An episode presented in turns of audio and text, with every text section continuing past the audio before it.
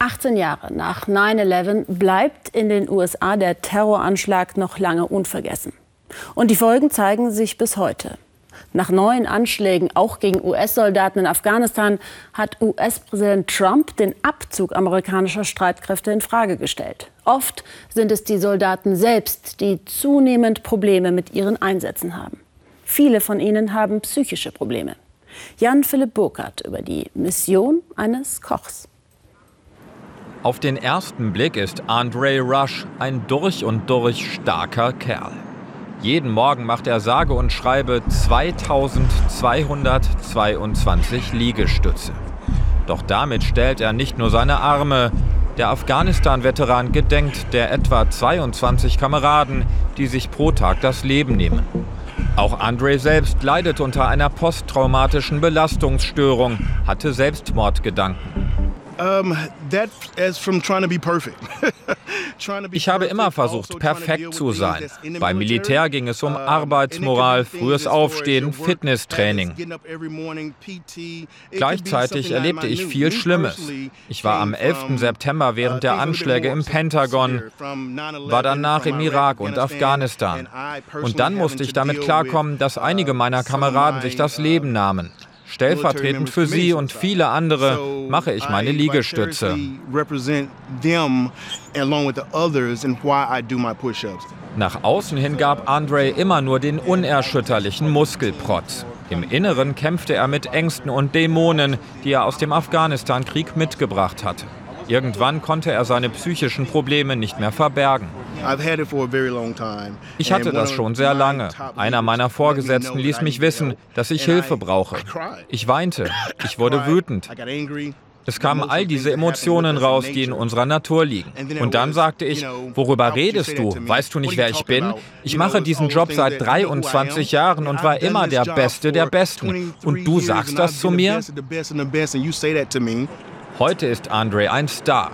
Er ist nicht nur für seinen Bizeps bekannt, sondern auch, weil er als Koch im Weißen Haus arbeitet. Hier in Chicago wird er auf einem Kongress vor US-Soldaten darüber sprechen, wie ihm das Kochen half, mit seinen psychischen Problemen klarzukommen. Zum Aufwärmen lässt Andre auch die Militärangehörigen Liegestütze machen. Zwar nicht seine üblichen 2222, sondern nur 22, die dafür aber ganz langsam.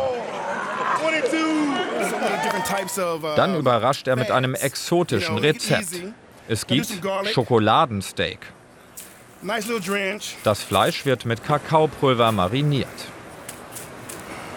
Mit seinem Auftritt will Andre die Soldaten ermutigen, seelische Schmerzen ernst zu nehmen und sich auch Zweifeln zu stellen, etwa am Sinn eines Auslandseinsatzes.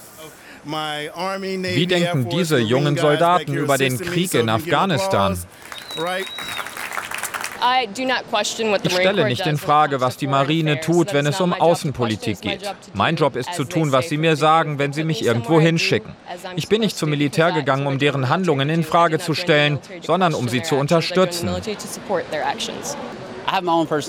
Ich habe meine persönlichen Ansichten, aber wenn es um das Militär geht, befolge ich Befehle. Denn wer auch immer mir etwas befiehlt, weiß mehr über die Situation als ich. Ich vertraue darauf, dass sie die richtigen Entscheidungen treffen. Doch was ist die richtige Entscheidung für den Einsatz der USA in Afghanistan? Bleiben oder abziehen? Schon fast 18 Jahre dauert der Krieg.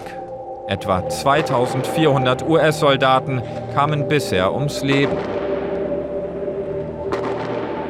Die Kosten für die USA belaufen sich auf 975 Milliarden Dollar.